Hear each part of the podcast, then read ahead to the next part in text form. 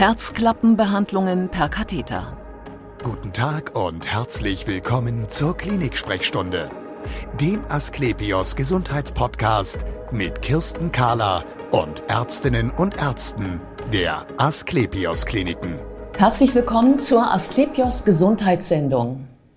Wenn das Herz nicht mehr richtig arbeitet, wenn die Herzklappen undicht sind oder wenn sie nicht mehr genug Blut durchlassen, dann kann es sein, dass Ihr Arzt Ihnen empfiehlt, sich eine neue Herzklappe einsetzen zu lassen.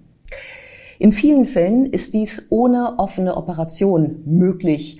Und in welchen Fällen es für Sie in Frage kommt, per Katheter behandelt zu werden, darüber sprechen wir jetzt. Bei mir ist Dr. Nils Gosau. Er ist geschäftsführender Oberarzt in der Kardiologie an der Asklepios Klinik St. Georg. Schön, dass Sie da sind. Sagen Sie uns, fangen wir mal mit der Verengung an. Wie kann es passieren, dass nicht mehr genug Blut durch eine Herzklappe fließt?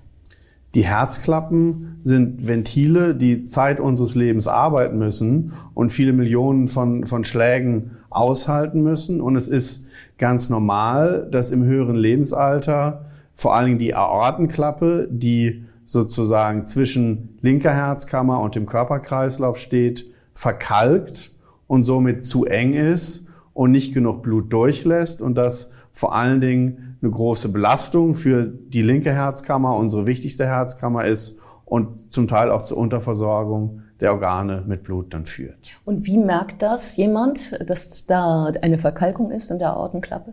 Die Symptome treten eigentlich erst auf, wenn die Verkalkung schon sehr stark fortgeschritten ist, weil es eine sehr langsame Verkalkung ist, die ähm, über Jahre bis meistens Jahrzehnte sogar gehen kann. Wenn es dann äh, bemerkt wird vom Patienten, muss gehandelt werden und diese Symptome wären Luftnot, Leistungsknick, Enge in der Brust oder auch Schwindel oder gar Bewusstlosigkeit bei Belastung.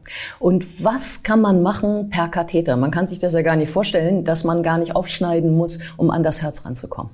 Wir haben die Kathetertechnik, die wir ja schon seit Jahrzehnten haben, um Verengung der Herzkranzgefäße zu, zu behandeln, so weiterentwickeln können, dass auch Prothesen für diese Aortenklappe in größere Katheter ähm, reinmontiert werden können und dann kann über die Leiste in den meisten Fällen, über die Leistenschlagader diese Herzklappe an den Ort vorgebracht werden, wo die verkalkte Klappe ist und dort so freigesetzt werden, dass sie in die verkalkte Klappe implantiert wird. Die wird an die Wand gedrückt und dann hat man eine neue, wunderbar öffnende Herzklappe. Ah, das heißt also, man faltet die zusammen? Diese, mhm. diese neue Herzklappe, äh, schiebt sie in dieses, ein, ein Röhrchen nehme ich mal mhm. an, äh, von einem Katheter und dann ab, einmal quer durch den ganzen Körper. Einmal quer durch den ganzen Körper. Normalerweise würden wir auch bei einem normalen Herzkatheter,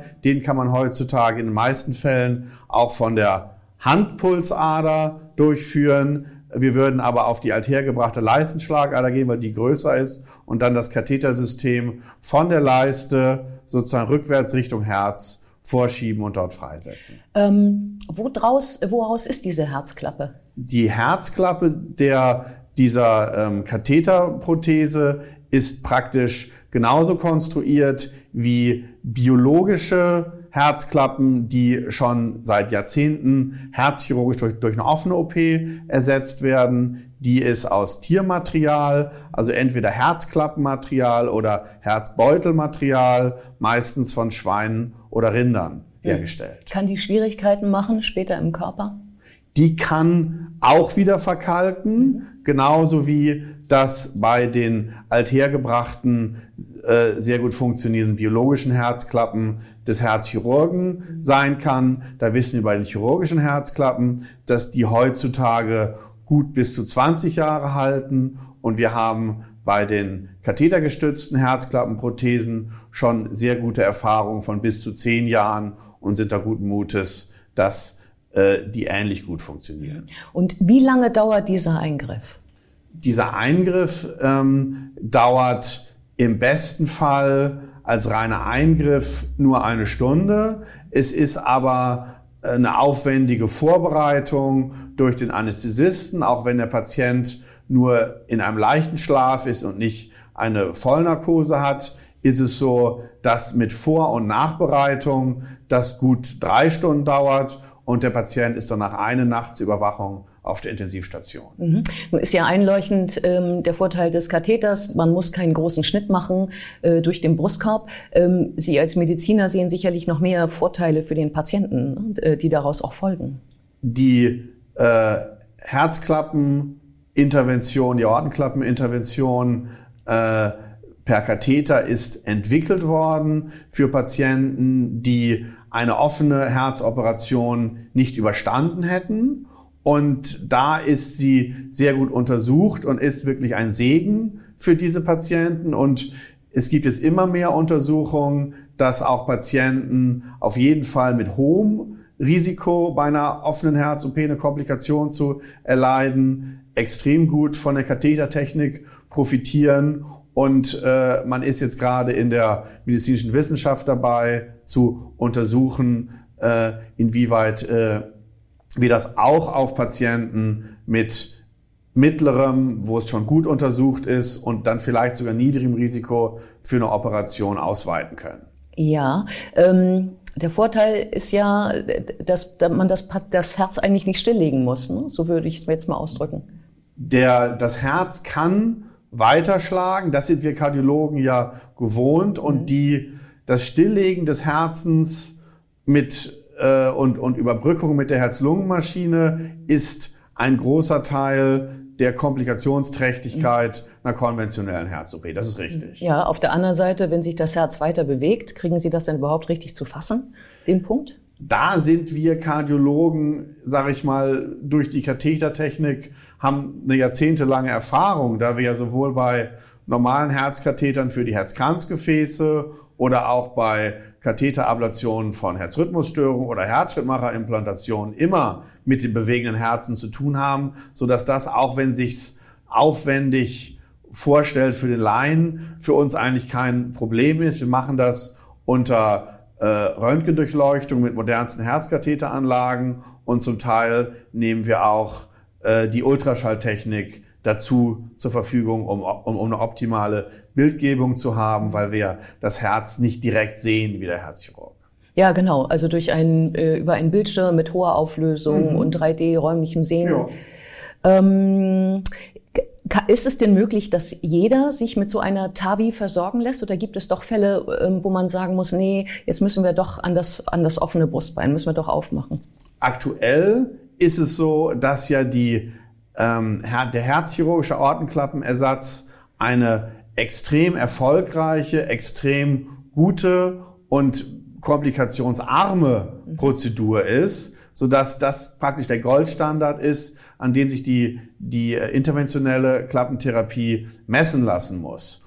Und wir wissen jetzt, dass es bei Patienten mit mittlerem Risiko auch sinnvoll sein kann, ihnen die, ihnen die äh, kathetergestützte Klappentherapie anzubieten. Und aber wer praktisch keinerlei äh, Risiken für einen offenen Eingriff hat, der sollte sich Stand 2019 auch vom Herzchirurgen operieren lassen. Mhm. Aber da geht natürlich die die, äh, die wissenschaftliche Forschung weiter und wir, und wir werden da in den nächsten Jahren noch mehr Daten erheben und gleichzeitig wird natürlich das Katheterverfahren auch weiterentwickelt mit dünneren Kathetern, die dann auch an sich da weniger Komplikationen machen. Genau, wir haben ja noch den zweiten Fall. Also jetzt haben wir ja besprochen, ähm, es geht nicht mehr genug Blut durch die mhm. Herzklappe. Mhm. Die zweite Möglichkeit ist, dass eine Herzklappe undicht mhm. wird. Ähm, da geht es aber um, nicht um die ähm, Aortenklappe, also wo, es, wo das Blut in die Aorta reinfließt, sondern um eine andere Stelle, oder? Das ist die Mitralklappe, mhm. die sehr häufig undicht ist. Das ist auch eine Klappe, die ähm, im, in der linken Herzkammer ist und somit verhindert, dass Blut beim Zusammenziehen des Herzens in die linke Vorkammer zurückfließt. Mhm. Diese verkalkt heutzutage nicht mehr, aber dass jeder Patient, der ein krankes linkes Herz hat, leidet in gewisser Weise häufig auch unter einer Undichtigkeit dieser, dieser, dieser Herzklappe, sodass da Herzschwäche und Mitralklappeninsuffizienz in sehr vielen Fällen eng miteinander äh, verbunden ist. Und die alleinige Erkrankung dieser Herzklappe äh, ohne Schaden der linken Herzkammer ist selten.